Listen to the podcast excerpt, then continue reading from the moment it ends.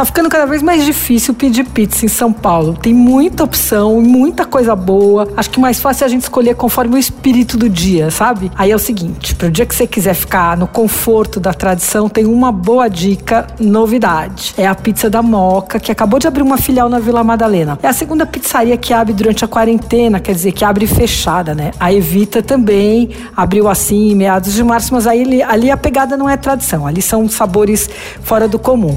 Bom, a pizza da Moca é do Felipe Zanuto, que é um moquense de carteirinha, dono também da hospedaria e da Moca Pizza Shop. Ele faz umas pizzas excelentes, ele usa fermento biológico, mas ele deixa a massa fermentando por um período de 48 a 72 horas. Então a massa vai ganhando na geladeira complexidade, sabor, maciez tal. É incrível. Ele usa farinha importada, italiana, 00, e faz também uma seleção de ingredientes super de qualidade tal. Não tem erro, né? Eu sou fã das pizzas dele, mas sempre tinha que ir lá na Moca para comer, o que dificultava um pouco, né? Bom, agora com essa filial na Vila Madalena vai ser bacana. Só que por enquanto é só, só tá funcionando como delivery. Eu tenho três favoritas na pizza da Moca e eu sugiro que você prove alguma delas, pelo menos. A margarita, não consigo não pedir, é impecável, maravilhosa. Ele faz um molho de tomate com tomate italiano e tal, mas que é muito delicado, muito suave. Eu acho bem bacana. Ele, a de alite também, que é feita com o mesmo molho de tomate e alite italiano. E tem a marinara, que só leva o molho de tomate e